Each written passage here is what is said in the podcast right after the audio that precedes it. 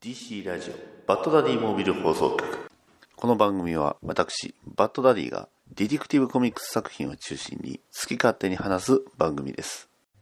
バッダディーバッダダダバッダディーバッダダダバッダディーバッダダダバッダディーバッダダダバッダディーバッダディーモービル放送局はい始まりました DC ラジオバットダディモービル放送局ナンバー32パーソナリティのバットダディですはい。というわけで今回はね、あの、久々に、えー、まあ久々っていうかね、埋め込みビブリオバトル以来ではあるんですが、まあ私一人でね、えー、まあやっていきたいと思っておりますので、まあそうですね、えー、もしかしたら誰かがね、助けてくれるかもしれないですけど、まあ、基本的にはね、一人でやっていく割と気楽な回ではない、まあいつも気楽ですけどね、はい、あの、やってるんですけど、まあ今回はね、えー、なんとあの作品ということで、まあなぜこの作品をね、今回選んだかっていうことも、まあ、あの冒頭とかでね、えー、まあ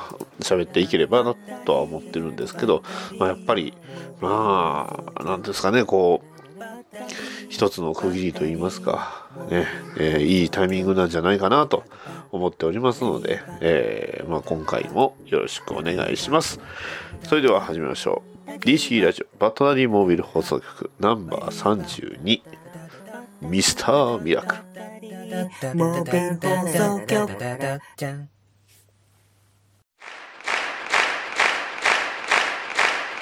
DC ラジオバットダディ。バットダディ。モービル。放送局。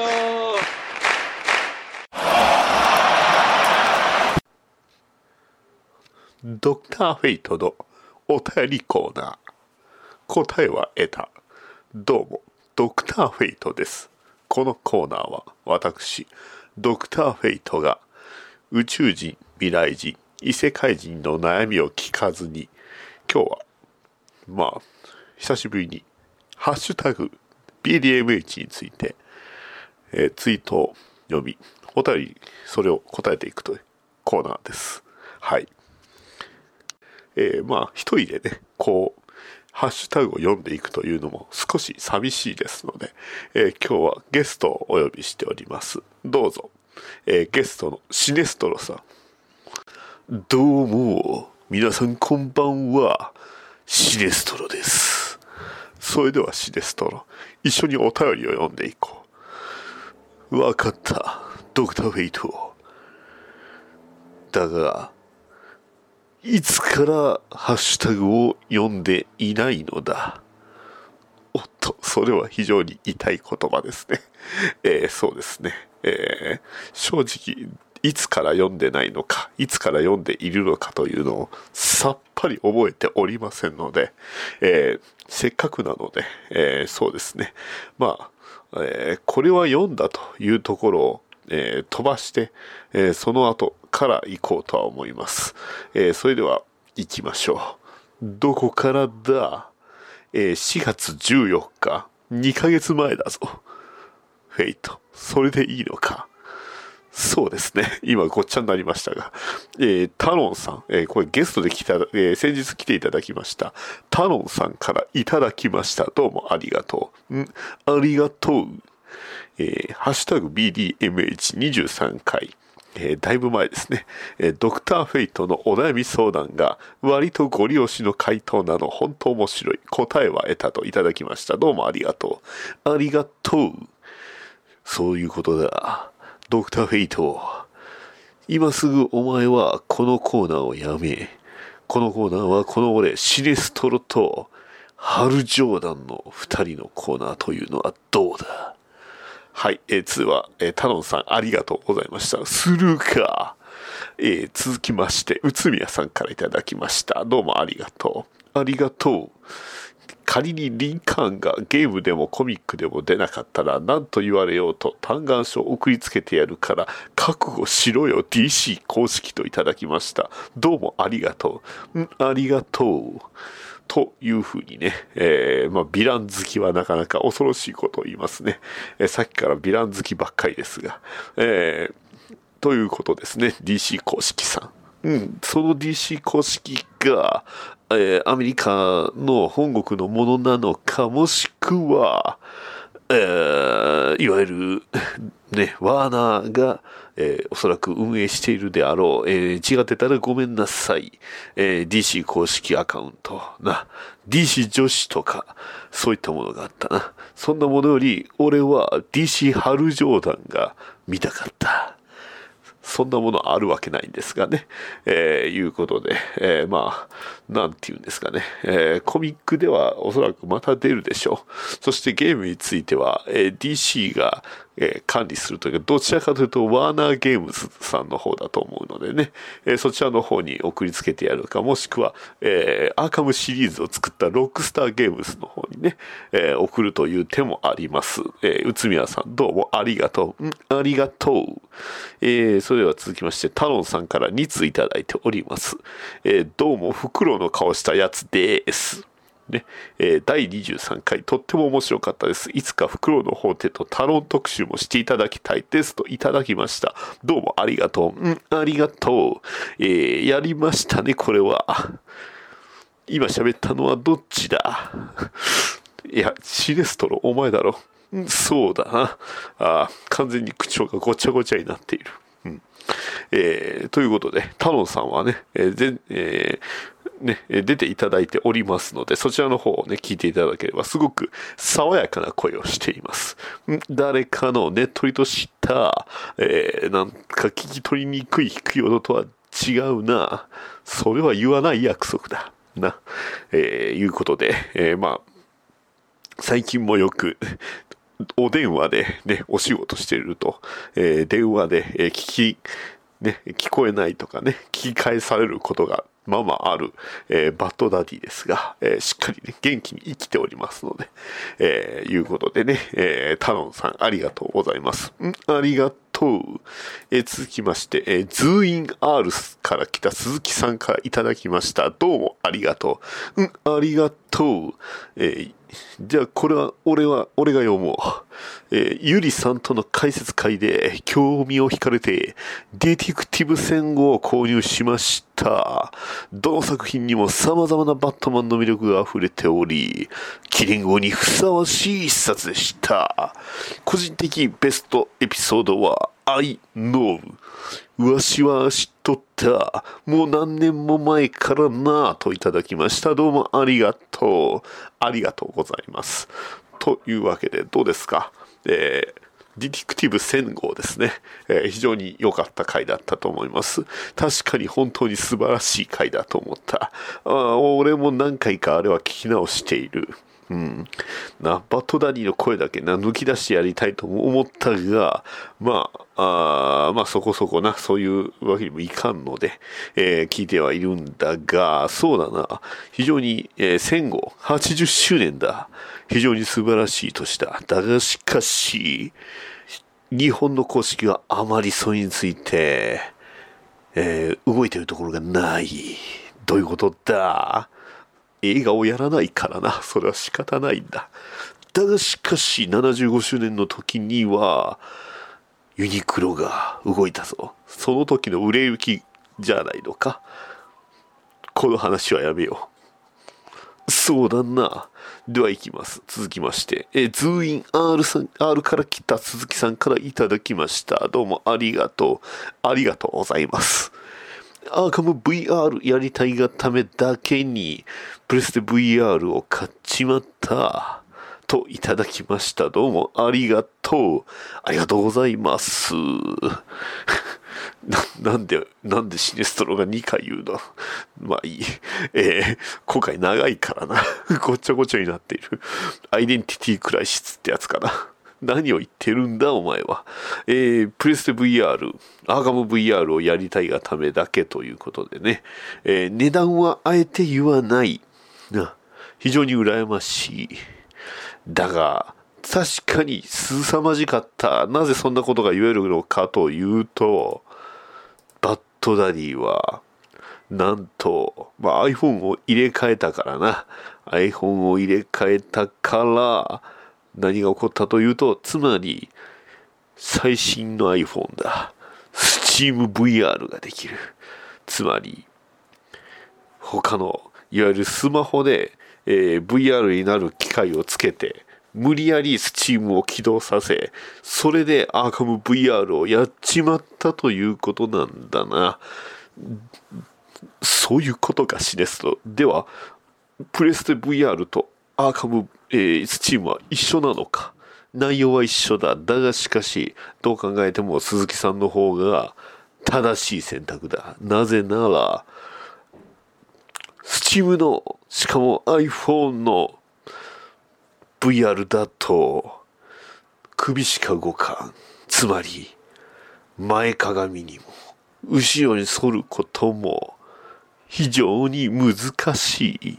というかできん。操作ができないのだ。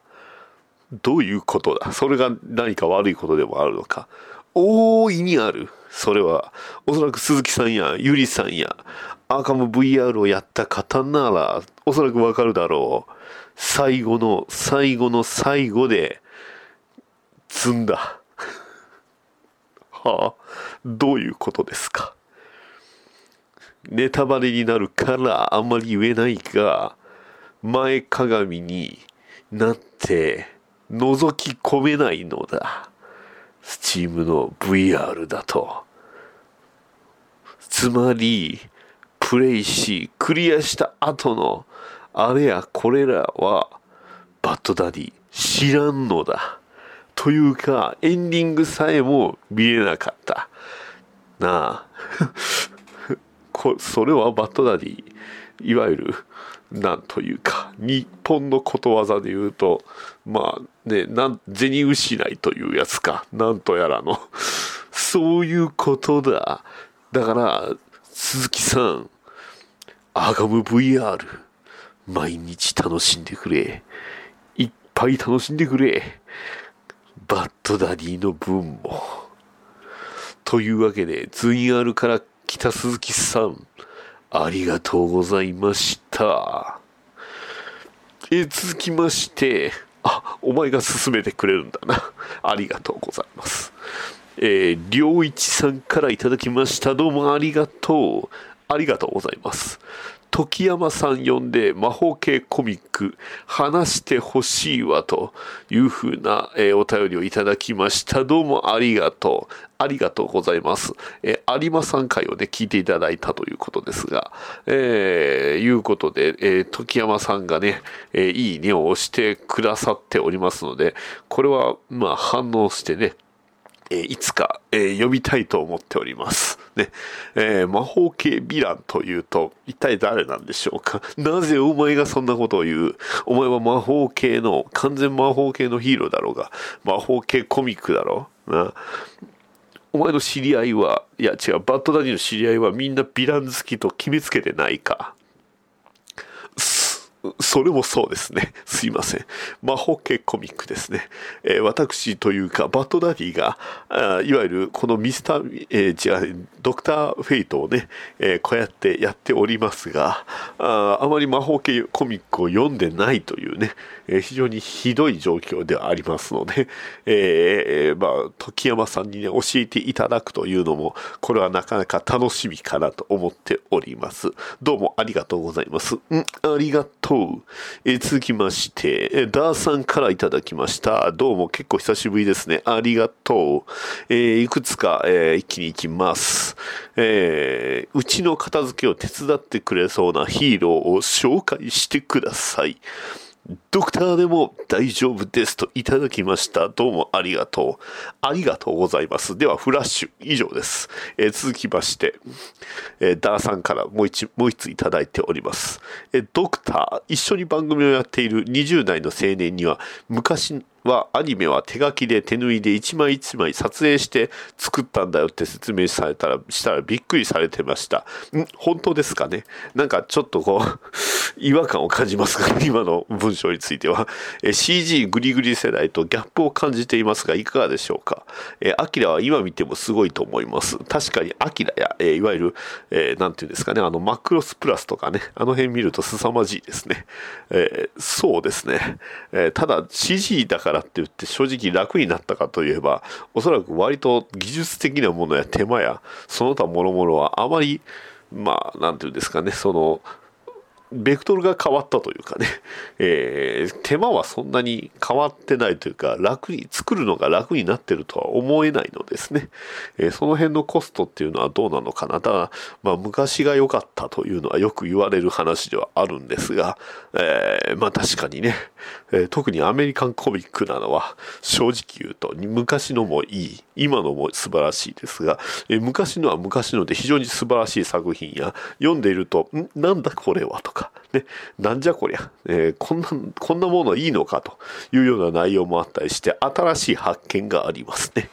温故知新という言葉もあります通り、そうですね、えー昔のものは昔のものとして良い。ね、今のものも今のものとして良いというところは非常に大事なんではないでしょうか。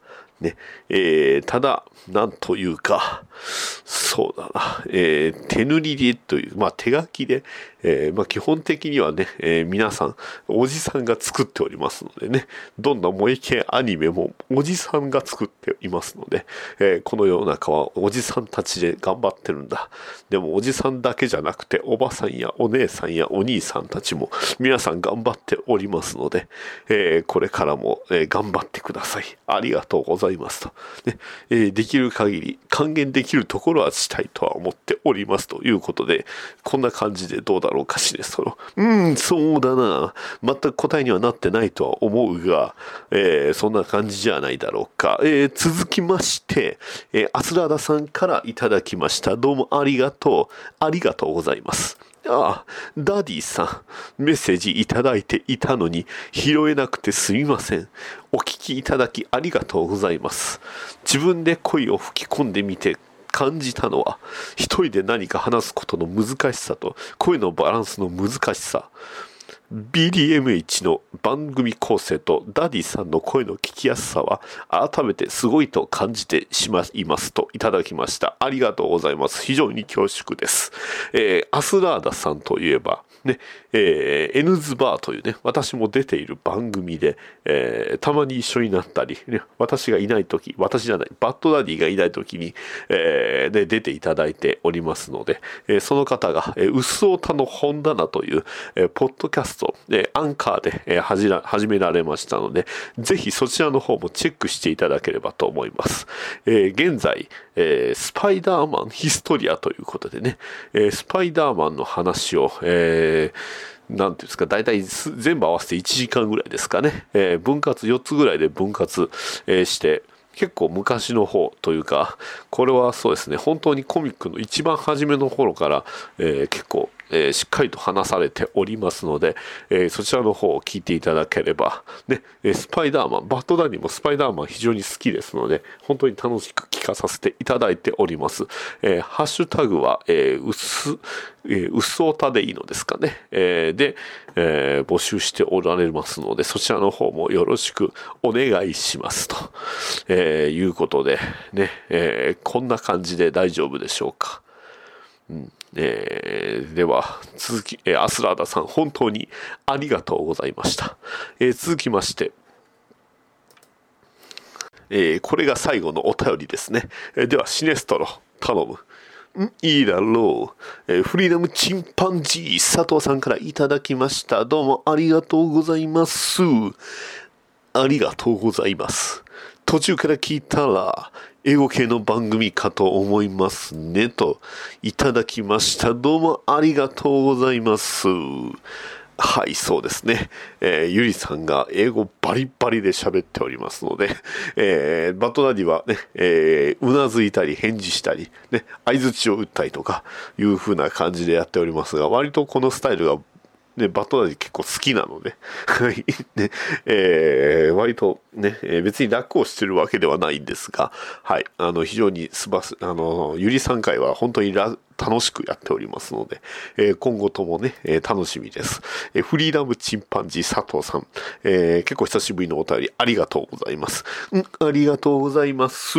というわけで、今回、えーお便りをだいたい20分ぐらい話しましたが、えーハッシュタグ BDMH ではお便りを募集しています。えーこういう風な形での、え反応にはなりますが、今後ともよろしくお願いします。よろしくお願いします。答えは得た。それではさらばだ。はい、というわけで始まりました。ね、えー今回ミスターミラクルということで、まあ、あの、ミスターミラクルのね、おえー We Can Always Escape というね、えーなんかよくわからないコーナーを始めましたが、そもそもミスターミラクルって誰やねんというところからね、えー今回、えーやっと話ができるということです。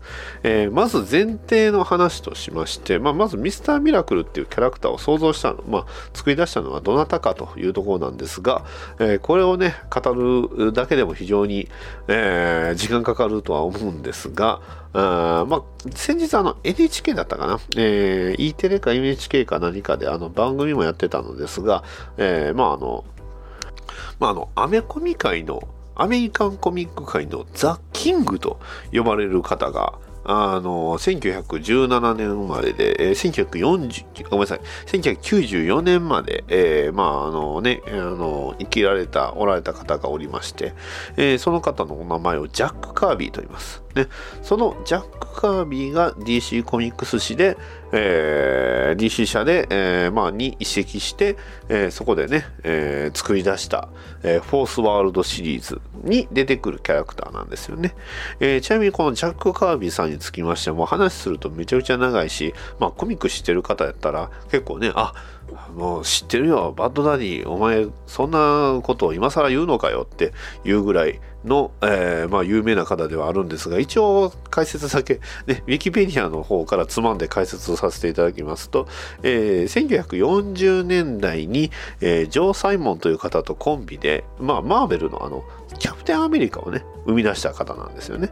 もともとあの第二次世界大戦で、えー従軍しておりまして、えーまあ、その時のね、えーまあ、頃の経験やそういったものもコミックに取り入れたりだとかして、えー非常に素晴らしい作画を、えー書いた方でしてで、えーまああのね皆さんご存知、えー原作者、えー編集者スタンリーとともに、えーファンティスファンタスティック4であったり X メンであったりハルクといった、ねえーまあ、今ね、聞いたらね、えーそんなもん誰だって知ってるわって言われるようなあキャラクターの多くを生み出したのがこのジャック・カービーです。ねえーあんまりね、ちょっとこう、ジャック・カービーの名前をこう、マーベルの映画とかで見なかったりすると、ちょっとね、えー一部の人は機嫌が悪くなるというか、まあ、僕もちょっと機嫌悪なるね、側ではあるんですが、まあまあそんなこともあったりするんですけど、まあ、えーまあそんなすごい人、まあただね、あの、別に、あの、DC、まあ、マーベルと仲悪いかっていうと、あの、実はこの人戻ってきてるんですけどね、あの、1975年か、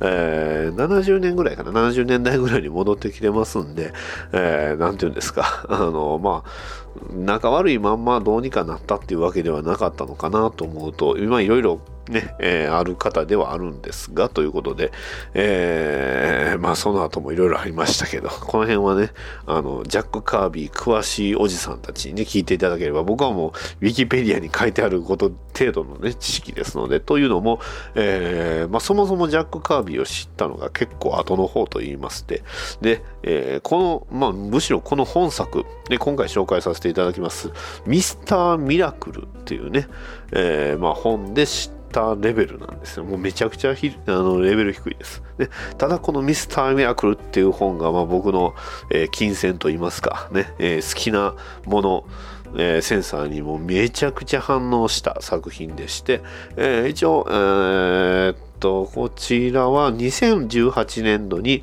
えーアイズナー賞、ねえーベストライター賞で、えーを取っている作品でして、さらにあのこれを作画した方も、えーベストペンシラーインカー賞を受賞したということで、えー受賞した人たちが、えー作った本ですね。はい。ベスト、あの、うんこの作品で撮ったというのを言うと、ちょっとこう、語弊がありますね。まず、まず、えーそうですね。ベストライター、ベストアーティストが、えーアイズナー賞で撮った作品、人たちが書いた作品という言い方した方がいいですね。はい。えーいうことです。で、えー一応この、えーまあ、このミスターミラクルっていうものが、えーまあ、出たきっかけとしましては、あの、あのジャック・カービーさんが亡くなった、まあ、生誕して100周年になるんですよね。えー先ほども言いましたように、にえー1917年生まれですので、2017年があのジャック・カービー生誕100周年になりましたので、その企画ということで、えー全12話のミニシリーズということで、そのうちの一つが、この、えーフォースワールドシリーズの中の一作、ミスター・ミラクルといったものです。ね。はい。ということで、じゃあそもそもミスターミラクルって誰なのか、何者なのか、何なのかというのを、こうやってページをめくりながらね、話していきましょう。はい。ページめくりました。1ページ目。ね。えーじゃあカバーからいきましょうか。えー Buy for the best comic on stands. ね。えーエンターテインメントウィークリーということで、インターテインメントウィークリー賞で、えーベストコミックスオンザスタンドというね、えーまあ、これまでのコミックの中で最も、えベストなコミックだと。で、それがミスターミラクルということで、表紙は、えーね、赤と黄色のコスチュームを着て、えー全身タイツのコスチュームを着て、緑のマント、緑のグローブをはめた、え男性が、えーちょっとこう、アルカイックスマイルでこっちを見ていると。ね。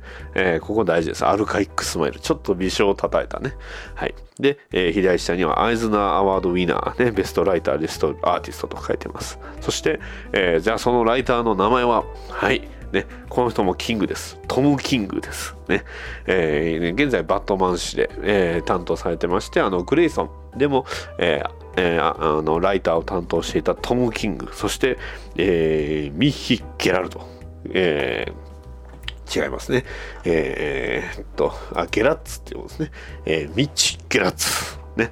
えーまあ、この人もあの、バトマンして、まあ、バトマン書いてたりね、しますけど、えーそんな、えー二人が、あまあ、この徒党というかコンビを組んで、えーやっております。ミスターミラクル。じゃあ1ページ目めくりましょうか。ミスターミラクル。ね。えー黒の、えー背景に、えー赤文字でちょっとえ、まあなんですか、こうちょっとカーブを描いてミスターミラクルね。その上にはミスターミラクルが手振ってます。ちっちゃいですね。はい。で、それ、その文字がこう次のページで、えバラバラになり、ミスターミラクルが落ちようとしている。ね。はい。ね。誰が作ったのかと。ね。はい。そして一番初めの、えカバー。これあの、ミスターミラクル誌の、えー、とナンバー1のカバーですね。これのあの文字がないバージョンですね。いろんな機械に、えーつながられたミスターミラクルが、えーまあなんか劇場の上に立っていると。いうところです。そして、えーまあ、ここからの内容なんですけど、この今回まあ僕読んでるのは、まあ、いわゆるソフト、えー TPB と言われるね、えートレードペーパーブックと、えーペーパーバッグだったかな？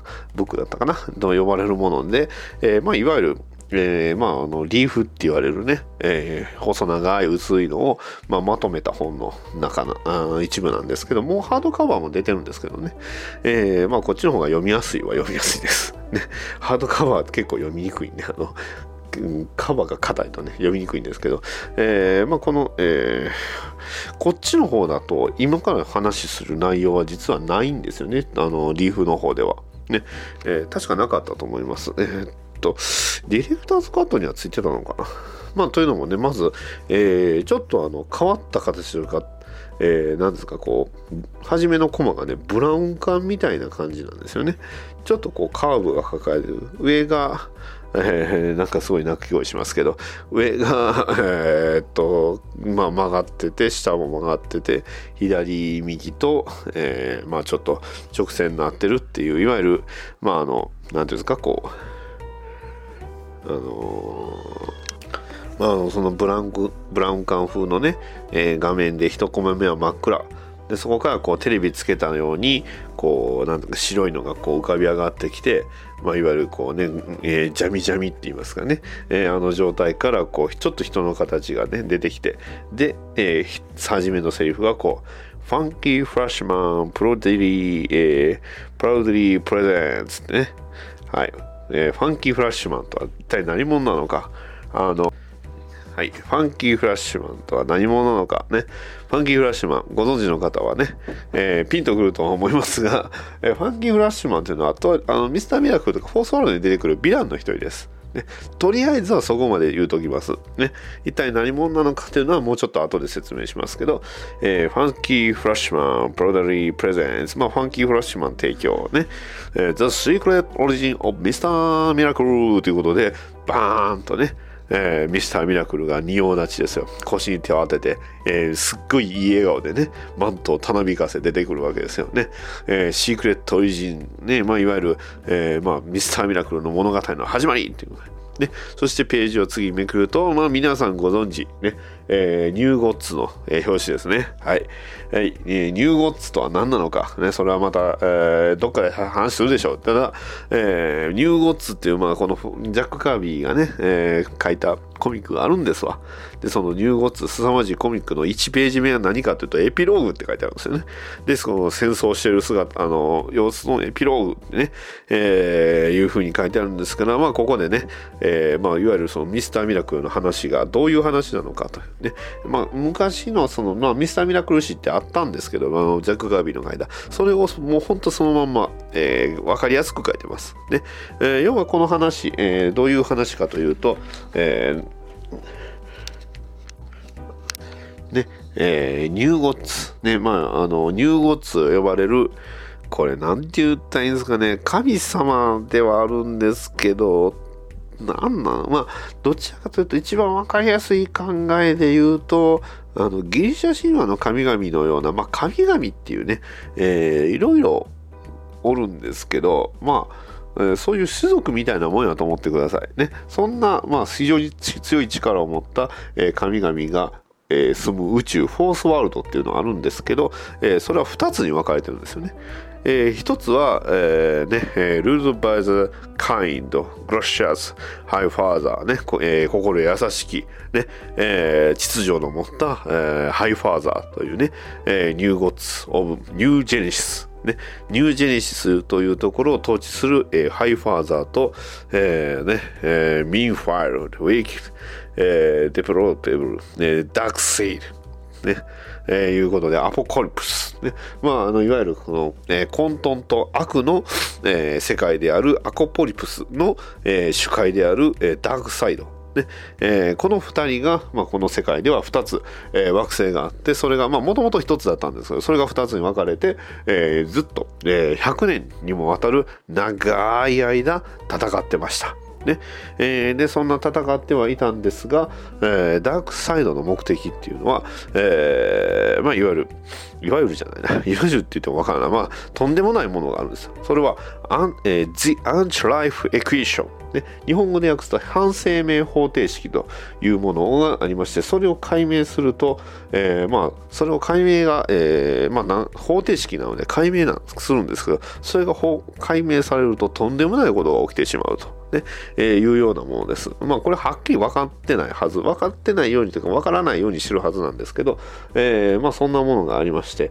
でただ、えーまあ、その戦いっていうのはもうずーっとニューゼンシスのね、えーアポコリプスっていうのはもうずーっと続いて続いて続いてます。もう泥沼です。ね、えーもうぐちゃぐちゃになり人々はたくさん死にね、えーもうまさに戦争ですよ。ね。And war came ね。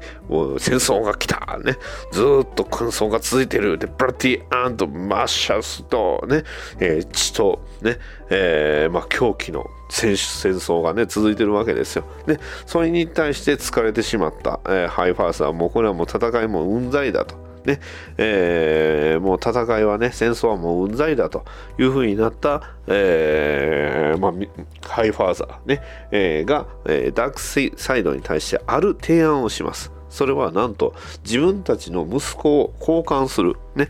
えーまあ、ハイファーザーの息子とダークサイドの息子を交換するというね、えーこれね日本人だけなのかなと思ったんですけど一番わかりやすい例で言うとあの戦国時代のまあ、いわゆる、えー、なんですか、人質ですよね。あの、戦国時代、こう、お互いの、まあ、つえー妻子をこう、ね、お互いの、武将同士に預けましたけど、まさにあの感じ。まあ、そういう意味では、あのニューゴッツの人々も、まあ、一人一人が戦士階級なのかな。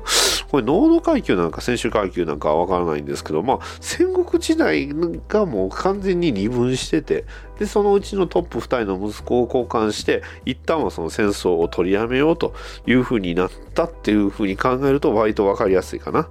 えーとは思います。というわけで、そんな、えーまあ、その提案をダークサイドは受け入れて、ね、えーまあ、その、ハイファーザーのもとにはダークサイドの息子、ね、えダークサイドハイファーザー would、えー exchange sons って書いてますね。で、えダークサイドのね、えーむすえ方には、えハイファーザーの息子がお互い交換して、えそれで、えー一旦戦いが、えまあ、停戦状態ですね。But peace was at hand ね。えーまあ、えーその戦争がその子供たちに託され、そして一旦、えーその、えー戦いは収まりました。ね。えーいうことですよ。あね。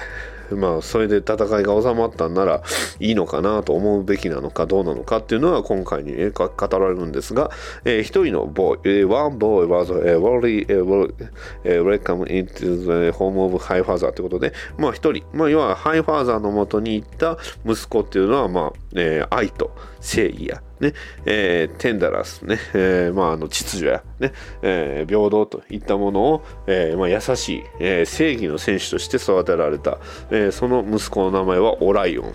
ね、一方、えーダークサイドに、えーえーまあ、向かわ向かあのね、えー、都市人質として送られたハイファーザーの息子はアポコリプスのね監獄に閉じ込められさらにグラニー・グッドネスっていうね名前はねいい人なんかなって思うような、えーおばさん、えーおばあさんのもとで育てられたと。ねえーオライオン、そのボーイ、え、 called his boy オライオンね、えー彼はまあ誠意を学び、ね、えー肉体を鍛え、ね、いつかそのダークサイド、ね、というのも、を倒すため、ね、なぜなら、こう、ダークサイドを倒せるのは、その息子だけなんですよね。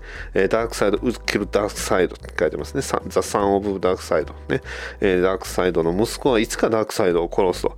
で、えーまあ、これも、なんていうんですかね、こう、北欧神話でいうところのなんかこういうね決まり事みたいなのあるあるんですよねその辺僕も詳しくないんですけど、えーまあそういうそういう多分ニュアンスなのかなと思います。で一方、えーダークサイドにとらわれた、えーえーまあ、えー少年の、えその少年は、えまあ、めちゃくちゃいじめられてました。ね。もういじめられたというかもうひどい虐待を受けました。ね、虐待を受け、ホラー、恐怖を植え付けられ、ね。えそして彼はもう逃げようとするんですよ、常に。ね、でその逃げようとする様から、えー名前をスコット・フリー、ね。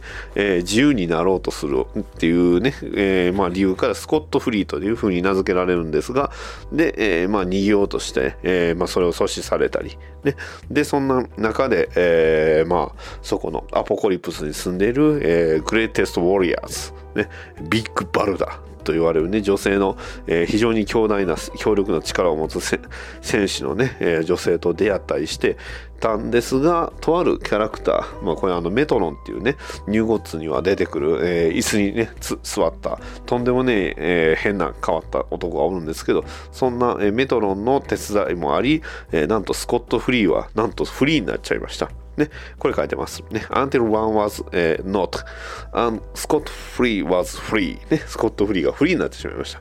ね、フリーになって行く行った先はニュージェネシスではなく、えーなんと地球にね、えー逃げていきました。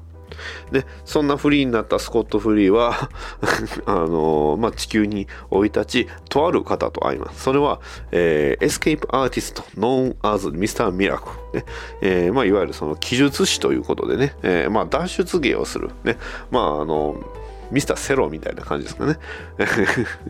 今の人つな通じんのかな あの、ミスターミラクルっていう、その、まあ、記述師、まあ、脱出の名人なんですよ。どんなね、えーまあ、鍵かかってるところからも、いや、箱からも脱出できる、その腕っていうのはすごいですよ。どれぐらいすごいかっていうと、バットマンの師匠なんです。その脱出に関してはってね。もうそれだけですごいですね。バットマンの師匠っていうね、このパワーワードですけど。はい。そんな、えーミスター・ミラクルと、えー、CI になった、えースコット・フリーなんですけど、それを、えー追う、実はアポクリプスから、それを追う、えーまあ、資格が現れ。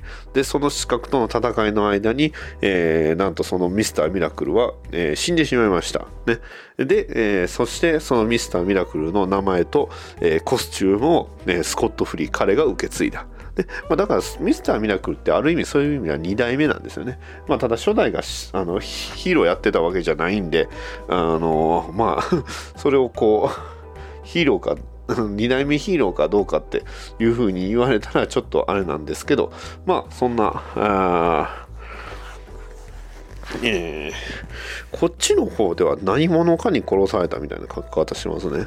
一応ね、あの、フォースワールドというか、ジャック・カービィの方のミスター・ミラクルも読んだんですけど、そっちだと普通にアポコリプスから刺客が現れてたと思うんですけどね。まあいいや。えーで、えーまあミスター、あ、ね、ミラクル、 super escape artist ということで、で、まあ、当然スコット・フリーも、えーまあ、ハイファーザーの息子なんで、まあ、ほぼ神様です。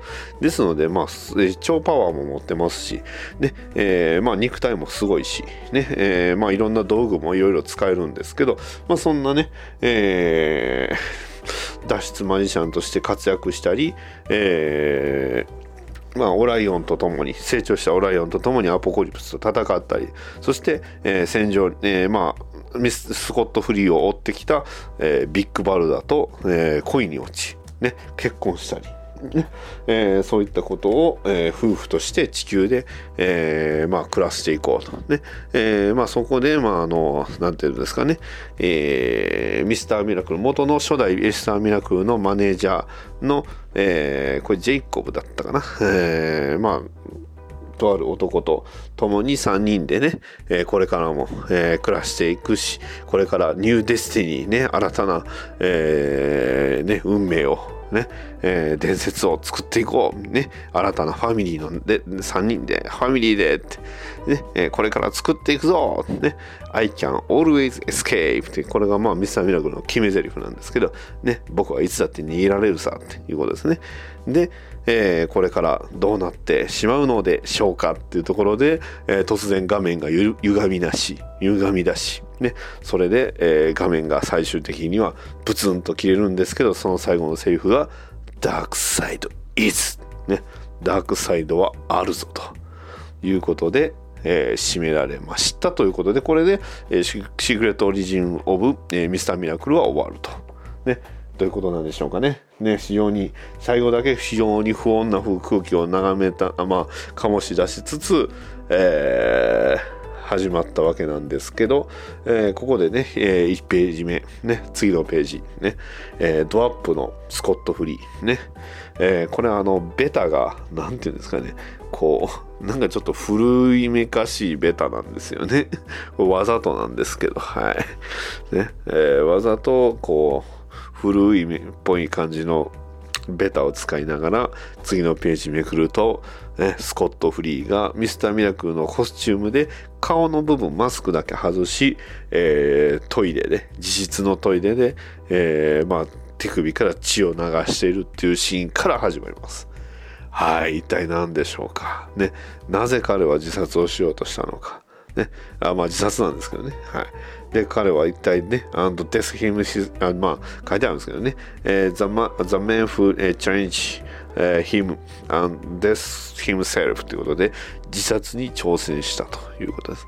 ね、そこで、えー次のページ、ね、えーまあ子供の頃のミスター・ミラクルというか、スコット・フリーっぽい男、この子が、えーまあ正直このシーンありえないんですけどね。なんでかというと、あの子供の頃のスコット・フリーはあの虐待を受けてたわけですから。ね。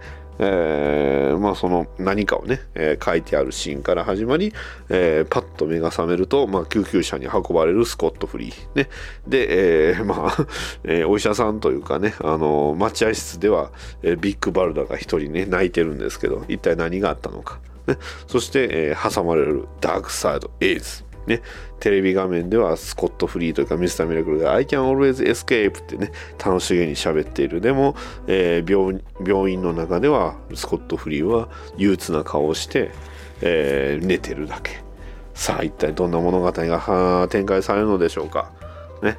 えーいうことで今回せめてナンバーワンまで終わらせましょう。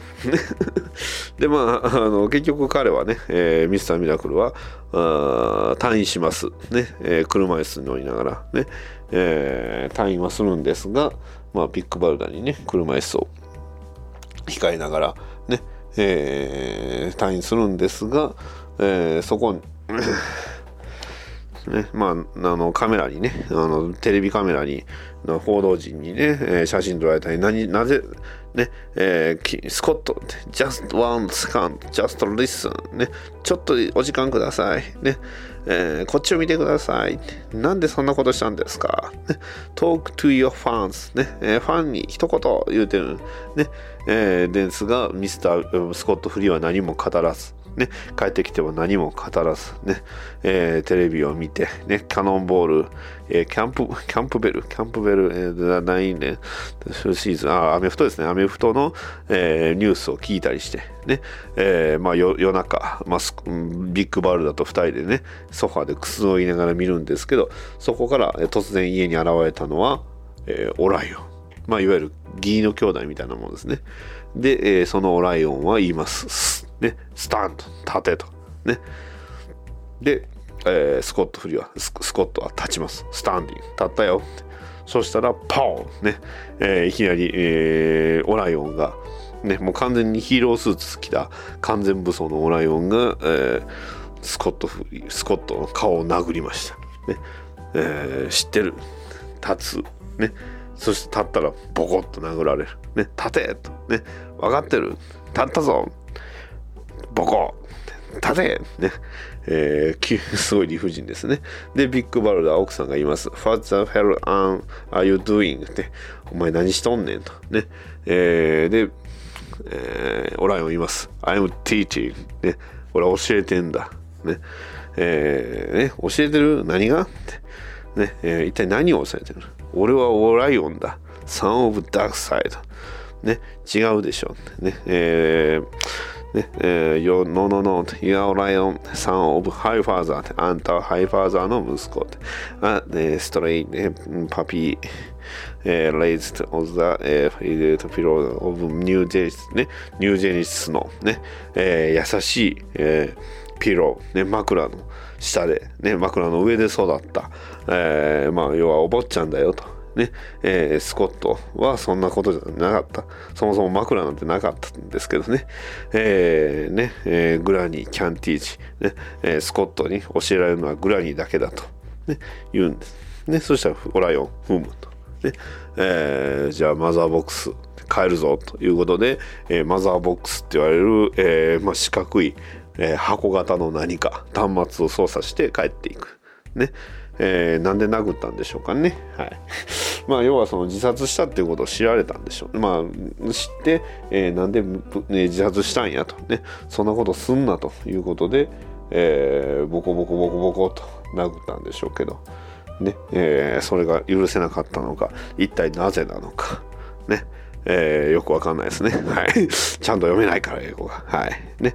で、えー、ミスター・ミラクルことスコット・フリーは、えーまず、えー脱出、えーまあ、うん、えー脱出、えー芸をまず、えー披露します。そして、えーテレビ番組で、えーまあそのまあ、うまく脱出できてね、えーコメンテーターと話をします。ね、一体何があったんですか？と、ねえー司会者が言うんですけど、えーまあ僕が考えた、ねえーファイトですどうすればいいと、ね、そもそも僕が、え脱出できないものはあるのかと。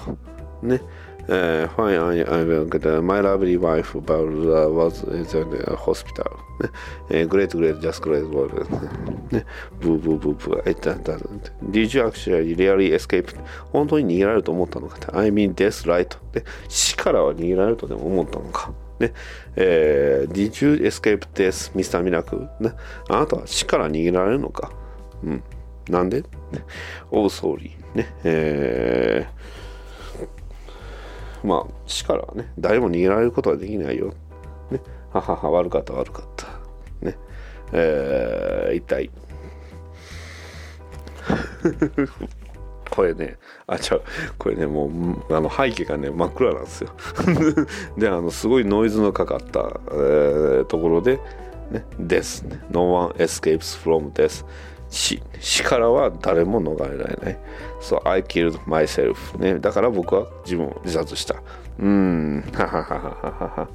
ぐぐぐずぶずぶ、ははははは。ねえーうんえーこういう展開が続きます。ね、で、そして次。ねえー I had your brother came by Scott ね。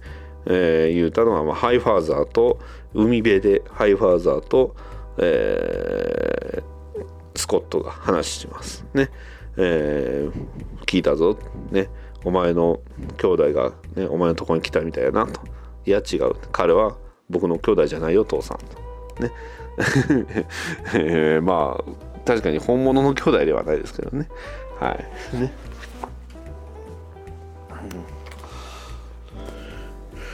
ね。えーダークサイド、うん、そう、えーまあこのね、えー、The Anti-Life Equation、ね、Wait, are you there? He's already get な、えー、ダークサイド now has his equation はい。ダークサイドがなんと彼の方程式を見つけてしまったっていう報告なんですよね。あ見つけられると大変なことになる。その方程式をなんと見つけられてしまったと。ね。to change men's minds ね、えー人々のね、えー心が変わってしまう。ね This is why I can, cannot stay longer to Scott. I would like to stay longer however dark side. Yes father of course I get it. ね。えーまあ気をつけっていう話なんですけどね。もしかしたら長くないよと。ね。で次のページね。えーえーまあ、スコットが、まあ、なんか練習してるんですけどそれ何を練習してるかっていうと脱出の練習してるんですよね。しかもその相手は、えー元マネージャーの、えーアシスタントのあのオーベロン。ね。えー はい。ジェイジェイコブだった？らジェイコブ・オーベロン、まあ、まあオーベロンと呼ばれる、まあ、男です。その男あの、まあ、元相方のオーベロンと、えーこれがもともとその初代、えー初めのミスター・ミラクルのアシスタントがマネージャーだったんですけど、まあ、その後、えーまあこののスコット・フリーと一緒にいたんですがただがんで亡くなっちゃってるんですよね。はい、でそんながんで亡くなってる、えー彼と、えーまあ話をしてるんですよね。はい、なんでかそうそこなんですよ。この物語の一番大事なところの一つに、えー死んだキャラクターが普通に出てきてます。ね、ただそれが死んでんのか死んでないのかは謎なんですよ。ね、で、えーまあそれが話できるのはちなみに言うとスコットだけなんですよ。スコットだけがスコット・フリーミスター・ミラクルだけが死んだ人間と話してるんですよね。はい。これは一体どういうことなのかというところではあります。というかそもそもさっきのハイファーザーもね本当に生きてたのかな？ね。そしてあのかあのコマの中にダークサイドイズっていうのがねたまにあの挟まれてます。ね。えー。で、えー。まあ練習してたところにビッグバルダがね。I'm sorry I know I, you don't need I don't know I don't like you being alone in the studio ね。スタジオでは一人でいる方が好きなのは分かってるけどって言ってビッグバードがやってきてね。そこでね I wasn't alone で僕は一人じゃないよってオブロンが、えーオブロンヒラーね。オブロンここにいたんだ。He had some、えー、カスカフ、えー He got of a、えーダナガリアン、ジャンガリアンか？ザンガリアンね。えー、まああの、葉巻をね、吸ってたよ。ね。えー、オベロン？スコット、ああいう OK? って、スコット、あなた大丈夫？うん、大丈夫さ。ね。オベロンはね、えー僕のそばにいる。Make them have a、uh, probably like it matters. ね。えー but Oberon is Scott Oberon. You know, right? Scott, Scott, listen to me. スコット、オベロンはもう亡くなってるのに、ちょっと聞いてる？ってね、えーまあスコットの様子がかなりおかしい、ね。えーでまあ2人ね寝て、えーるんですがそこにねピンピンと、えー机に置いてあった、えーマザーボックスが反応します、ね。えーちなみにマザーボックスサイズはねあの手のひらサイズです、ね。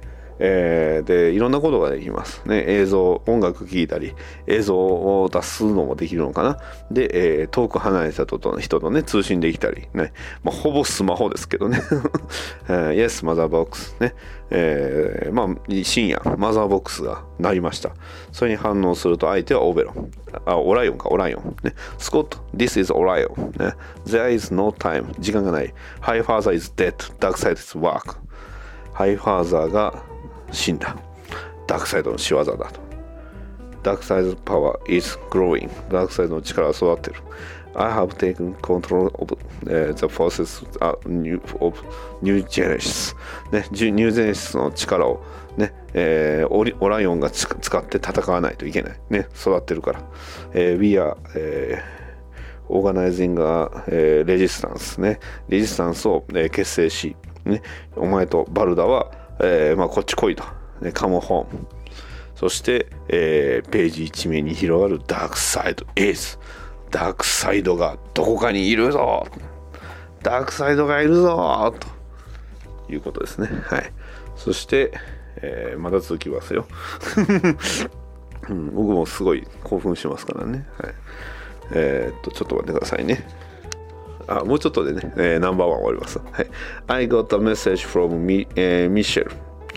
She's going to check in,、uh, in the cats. OK? ね。えーまあ、バルダもそのことを知ったと。ね。えーそして、えーバルダと一緒にあ向かうわけです。ね。バルダ、スコット、We have to go. 行かなきゃならない。Something wrong. 何かが悪い。ね、なんか、なんかちょっとおかしい。悪いよ。ねスコット、Please, we, we don't have time. 時間がないの。The final war. ね、最終戦争が近づいている。ねえー Who knows、えー what her, his attack next? The boom tubes may not えー work much longer. もう時間もない。ね、everything はすべてがなんか悪いんだ。everything、ね、全部が。I can't, there's something wrong. Wrong. えー something wrong with me、ね。僕の中に何か悪いものがいるかもしれない。何かおかしいんだ。スコット、what is? There's no time for this. ね、時間がない。You have to get across. ね、えーそれについて話す時間はもうないのと。ねえー you are the son of high father. あなたは son of high father の息子だ。で、son of God 神の息子。えー heir to、えー his、えー throne、えー raised by his greatest enemy。ね、ダークサイドの最も、ねえー強大な敵があるはずだ。ね、you may be the only one who can save us. 私たちを救えるのはあなただけよ。ね。I see 分かってる things I do,、I do things things that aren't I don't know how to escape this 僕はね、そう、逃げられるこの状況からいいよ。僕は逃げられる方法が全然わからん。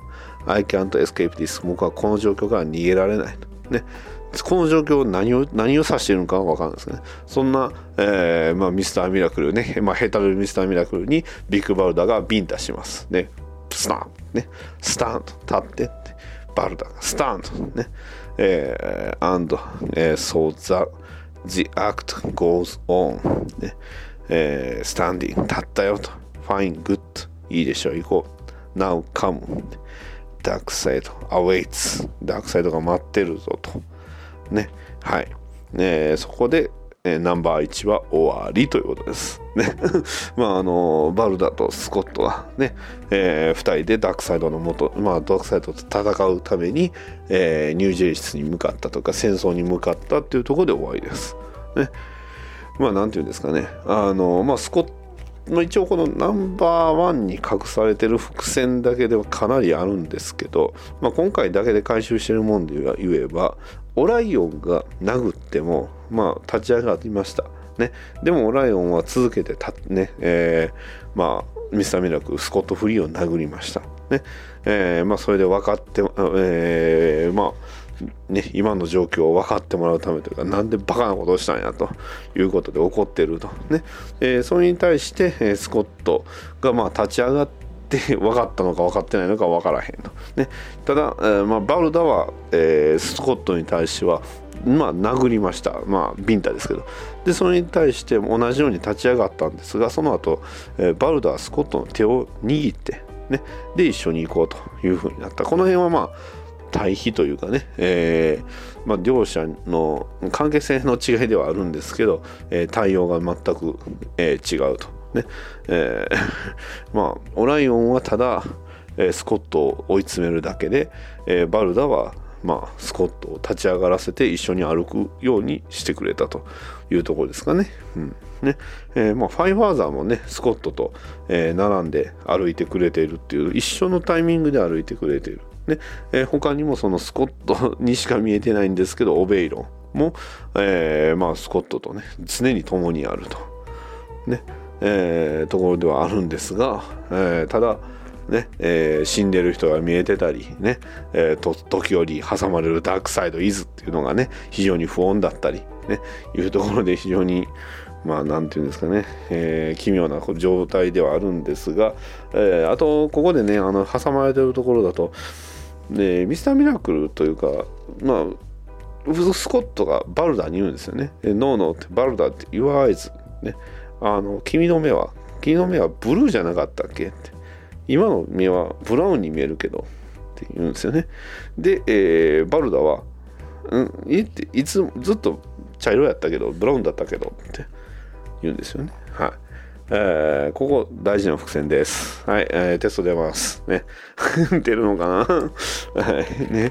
えー結構でも大事です。目の色は割とね、この話ね、細かいところ見ていかないとね、えーわかんないんですが、えーまあ今回はあそこが大事かなと思います。ね。はいねえー目がブラウンの人間と、えー目が青い人間と目が黒い人間ね、えーこの辺が僕のは違うかなと思うんですけど、はい、ちなみに、えー最終コマでのバルダの目の色は青でしたと。はい、さあこれが一体何を意味するのかね。というかそもそもこのシリーズね。えーミスターミラクルしを、えー読みながらね喋っていくシリーズそもそも完結するのかというところが非常に、えー気になるところではあるんですが、えーこれからもね、えーやっていきたいと思います。はい楽しみだな。はいミスターミラクル以上です。はいいかがだったでしょうか、まあ、今回はねあの一人でやりましたけど。勢いつくと楽しいですね。やっぱりね。いや僕はこのコミックがすごい好きになってしまってるんですよね。はい、まあまあまああの全部でおそらく9回ぐらいやれますんでねこれで。何が。っ てまあまあここからもね最高なシーンがね、えー続いていきますんでえーまあ、お楽しみっていうこととあの、まあ、ミスターミラクルでね検索していただいたら分かるんですけど実はあの、えーこれをねあの日本語で解説されているブログがありましてあのそれこそもうほぼほぼ全部まあね今回喋ったのもある程度そのブログをね、えー、ちなみにというかまあブログを見てああこんな感じなんやなっていうのと、まあ、自分でねあの、まあ、文字見ながら訳しながら話はしてるんですけど本当にねこの あの話はすごい、うん、面白い話ですので、はい、それをね、えー楽しんでくださいね。はいえーまあ、そういうブログもありますのでねカタカナでミスターミラクルで検索すれば出てくると思います。まあちょっとね、その方とあんまりまだ交流はそこそそんなにないので、僕の一方的なね、あれなんですけど、あの、まあそういったものもありますんで、えーまあ、あの、いろんなね、えー知り方っていうのはあるかなと思います。ね、まあ今回のミスターミラクルにつきましては、えーこれ非常に大事なんですけど、えー解釈人それぞれです。特に最終的な解釈とかね、えー物語の解釈が本当人それぞれになりますので、えーまあそれはねそこがまた素晴らしいところかなと思いますので、えーもし、え僕はこういう解釈した私はこういう解釈しましたよという意見ありましたらまたください。まあ今回のね、えナンバー1については内容そのままだったかなと思いますんではい、えまあねえ英語もね、え英語力もない僕がね適当に訳して、えそれっぽいと言ったセリフをこう勝手にそれっぽく訳してるだけですので、えーその辺もねあのご容赦いただければと思いますがまあとにかくミスターミラクルねえーっとアマゾンで買えるのかな？どうかな？まだ残ってたかな？えーえっとねえーっとあのアマゾンでなんとねえーペーパーバッグが2253円で買えますのでね。ちなみに、えープライム入ってると、えー次の日には届きますので、はい、すげえ。うんあっちのねあのジャック・カービーの書いた方のミスター・ミラクルもねまあデジでは持ってるんですけどね。あと個人的に欲しいのはね同じあのトム・キングの書いた、えーとシェイプ、えーシェイプシェイえシェイプ・オブ・バビロンっていうねあの本も気になりますしね、えーそうだ言うの忘れてました。あのこのトム・キングさんあの今度次「ニューゴッツ」っていうね、えー DC の映画で、えー脚本務めますのではい。それ先言えよって感じですけどね。はい、えーなんとね DC 映画の「ニューゴッツに」えー脚本としてねアメコミのライターであるところのトム・キングがねトム・キング氏が、えーこれからね出られるということで非常に楽しみですね。はい。どうなのかな。うんミスターニューゴッツをまあいいや。まあ、まあそれだけ公式の方からもそのニューゴッツっていう存在についてこのトム・キングであれば分かってるだろうというそういう多分あのーまあ解釈なのかなとは思ってます。ね、えーですのであのーまあ他にもねその原作コミックと言われるのかな。これでも映画出たらコミック出るようなニューゴッツねジャック・カービー・ニューゴッツがおそらく出るとはまあ翻訳も出るんちゃいますかねって僕は思ってるんですけど、うん、まあその辺もね、まあ、出たりミスターミラクルが翻訳出ればねあのそれで万々歳ですので、えーその時はまたね、えー番組の中で、えー解説じゃないんですけどこうちょっと一緒にね誰かと読んだりして楽しんでいければなと思っております。それでは、えー、GC ラジオバットダディモビル放送局ナンバー32以上です。次回までさよなら。